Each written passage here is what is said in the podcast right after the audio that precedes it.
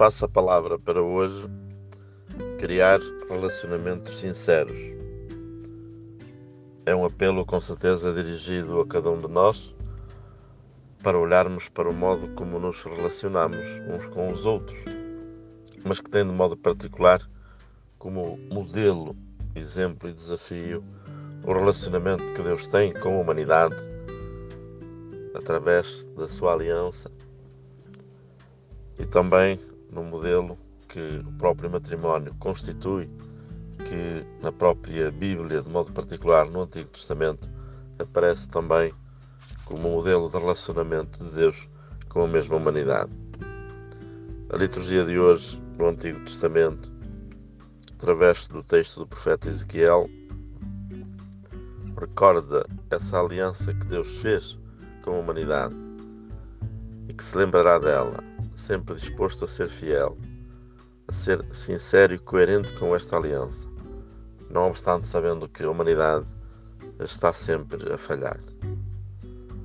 No Evangelho, uma pergunta maliciosa: será que se o homem pode repudiar a sua mulher, baseando-se na legislação de Moisés? E Jesus nem se deixa vencer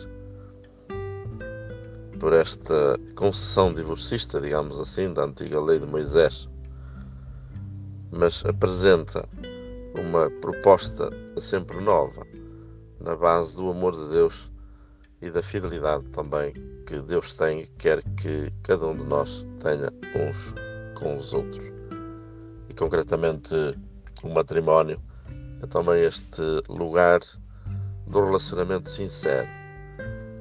É verdade que muitas vezes há problemas difíceis de ultrapassar, há situações que se resolvem só pelo amor, mas que muitas vezes também são difíceis de solucionar. E a prevenção é sempre esta atitude que cada um deve ter, precisamente para que procure enfrentar situações difíceis mas sempre na base da verdade e da relação sincera. Passando para o nosso campo e para cada um de nós, muitas vezes sabemos também que nos relacionamos com pessoas eh, por interesse, por comodismo, à espera de sermos promovidos, de recebermos alguma coisa, de sermos considerados. E muitas vezes, quando algumas coisas não acontecem, imediatamente se corta essa relação.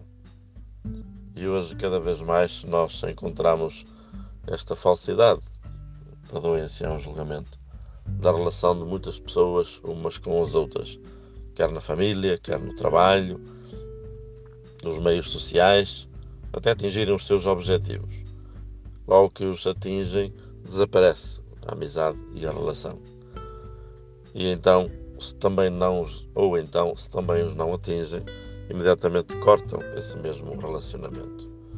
Procuremos olhar um pouco para a nossa vida, procuremos eh, fazer um pouco de análise também às nossas atitudes, às pessoas mais próximas com quem nos relacionamos de forma mais habitual e ver se realmente estamos a ser sinceros no nosso relacionamento, nos nossos diálogos, nas nossas conversas nos nossos pedidos, nas nossas propostas. E procuremos sempre corrigir aquilo que, porventura, depende de nós.